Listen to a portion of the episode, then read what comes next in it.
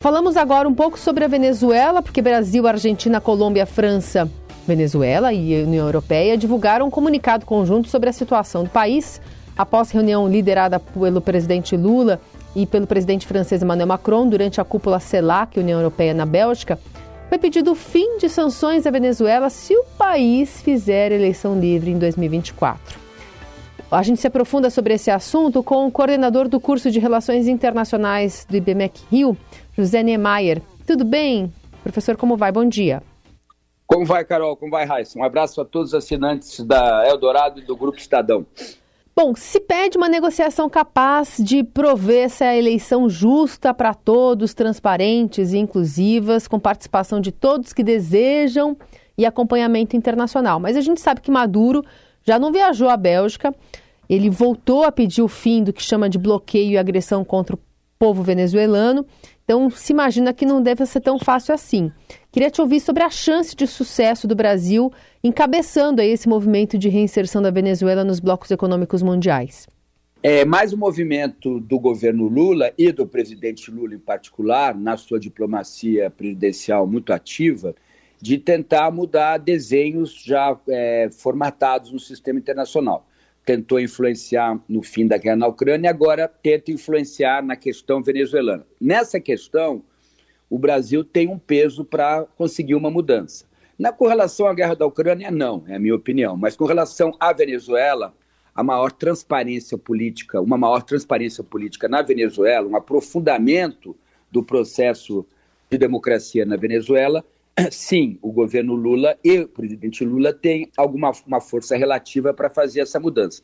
E isso mostra, Carol, algo também interessante, como uma mudança, uma mudança na perspectiva do governo brasileiro é, na interpretação de como anda a política venezuelana, porque até pouco tempo atrás o presidente Lula não fez uma crítica à questão da transparência no, no processo eleitoral venezuelano e agora está fazendo é, junto a outros países. Isso pode ter a ver com o movimento internacional é, de pressão contra a Venezuela, contra a maneira com a qual a Venezuela trata a, a questão política né, interna, principalmente eleições, né, a falta de transparência nas eleições, e mostra também como o presidente Lula está na reunião da, da LAC, também está discutindo o acordo com, do Mercosul com a União Europeia, junto com outras lideranças é, do Mercosul, mostra uma certa pressão, uma pressão principalmente de países é, europeus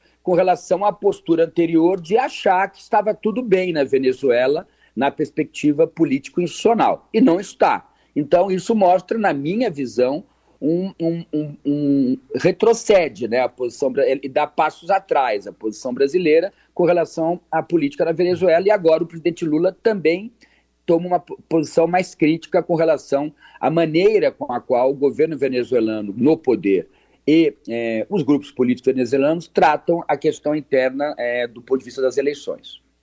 Bom, professor, essa iniciativa está partindo então de Brasil, Argentina, Colômbia e França, até porque era um encontro envolvendo a União Europeia e também países aqui do nosso continente.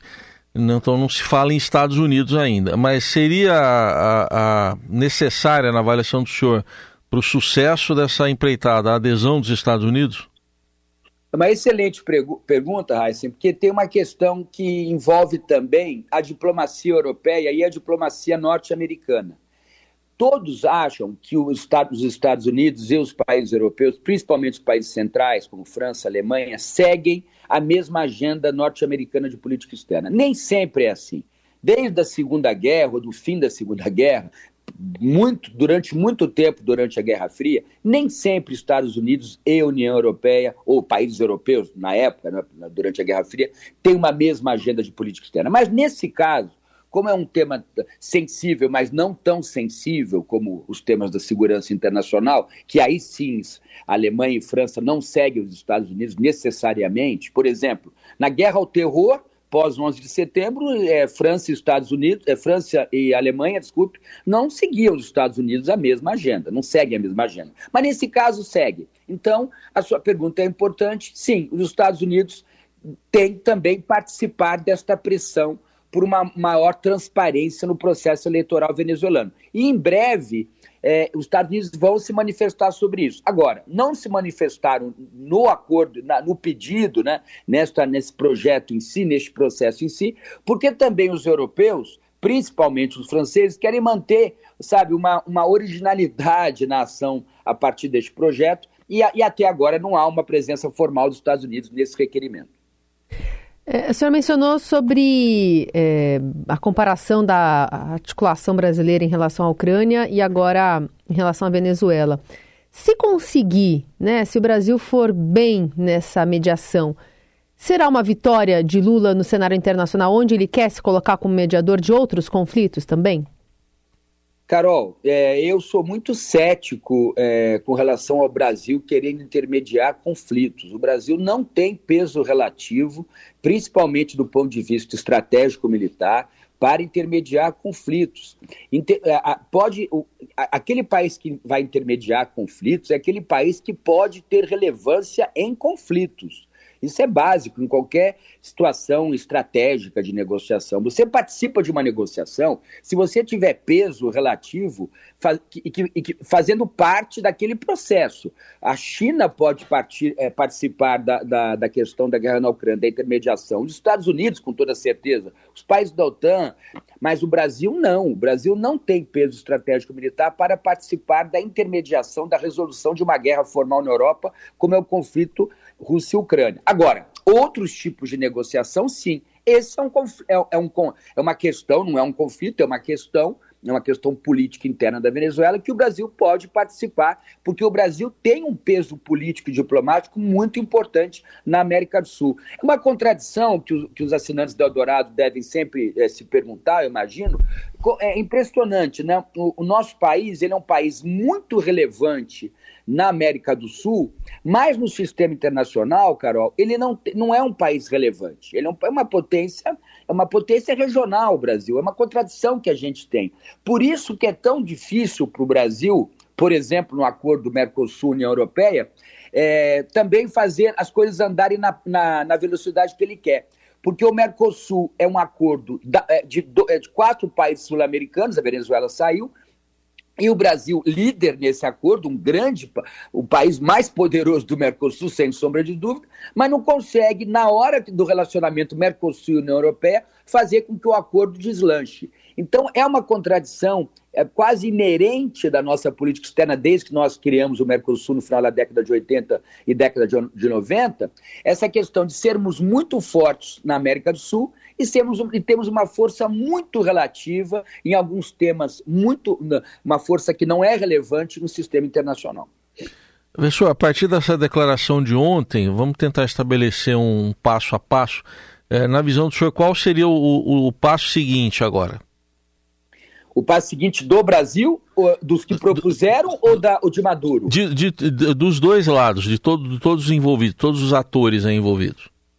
Eu acho muito difícil, Heisen, o presidente Maduro admitir que não há transparência no processo político venezuelano. Acho muito difícil. Não é do perfil não era de Chaves, quando no poder, e do seu sucessor Maduro, terem essa postura é, de admitir é, erros né, estruturais de, dentro do, do, do, processo eleitoral venezuelano. Acho complicado, mas acho que, o, que os países que propuseram esta, essa, esta iniciativa, esta medida, devem se manter é, muito, muito é, certos dela, porque realmente não há transparência no processo político na Venezuela. Todos sabem disso. A democracia na Venezuela, o grande problema da democracia venezuelana, entre aspas, posso colocar assim, é essa falta de transparência. A oposição é cerceada, a mídia é cerceada, você tem o, to, toda a parte é, jurídica venezuelana tem uma influência direta do poder executivo no presidente da República, no caso Maduro. As Forças Armadas na Venezuela há muito tempo têm uma relação é, muito estressada, mas ao mesmo tempo de uma cooperação que a gente não entende entre o executivo e Forças Armadas. É complicada a situação política na Venezuela. Na Venezuela. Você tem milicianos armados na Venezuela, civis armados que apoiam o governo o tempo todo, que tentam cercear a oposição e os grupos oposicionistas. É grave a situação na Venezuela. A, se a democracia na Venezuela é questionada, ela é, ela é muito questionada pela falta de transparência nas eleições.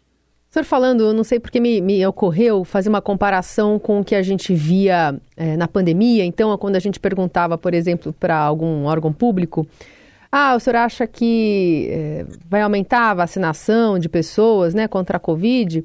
E aí o, o entrevistado responde, olha, vai depender se as pessoas acreditarem na vacina.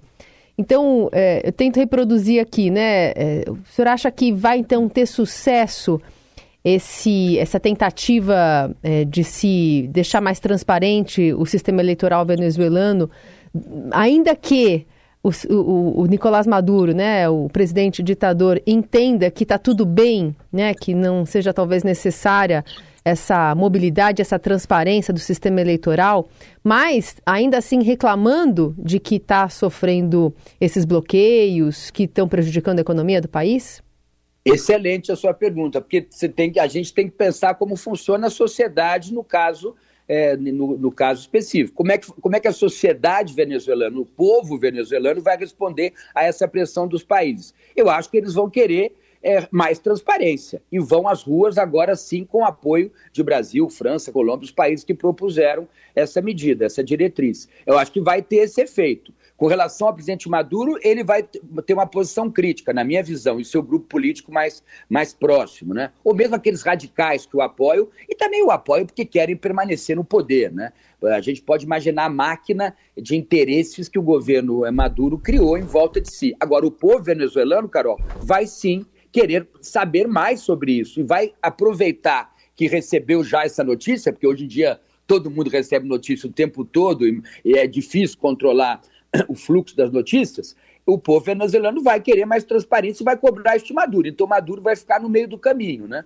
Porque ele vai ter uma crítica como chefe de Estado e vai dizer que pode ser uma influência de países, pode até dizer, não diz isso aí, não, pode dizer uma influência de país, uma tentativa no processo político eleitoral venezuelano, e ao mesmo tempo o povo venezuelano vai cobrar. O povo, a, a oposição, né? Porque ele também vai junto à, à, mídia oficial, que ele controla e tem uma força muito grande na Venezuela, ele vai tentar convencer a, a parte que o apoia que isso é uma, é uma cortina de fumaça para uma, uma possível conspiração contra os interesses estratégicos da Venezuela, etc, etc. Professor, para a gente concluir, é, a partir desse, dessa iniciativa de agora, o senhor vislumbra alguma possibilidade? Porque é lógico que na Venezuela tem muito interesse comercial, petróleo, mas o senhor vislumbra alguma possibilidade de, de uma, alguma iniciativa ser voltada também para Nicarágua, onde também tem uma ditadura? boa, excelente pergunta também. Eu até ia mencionar a Nicarágua. Raíssa, eu acho que sim. Eu acho que isso pode ser, que aí está num entorno estratégico no qual o Brasil tem interesse, no entorno geoestratégico no qual o Brasil tem interesse e tem poder.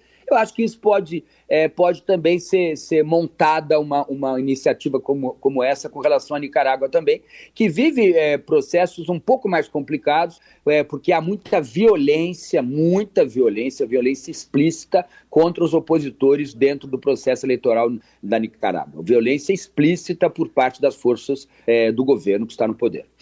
Muito bem, a gente ouviu aqui no Jornal Eldorado o coordenador do curso de Relações Internacionais do IBMEC Rio, José Niemeyer. Muito obrigada pela conversa, professor. Até a próxima. Eu que agradeço. Um abraço a todos os ouvintes da Rádio Eldorado e do Grupo Estadão.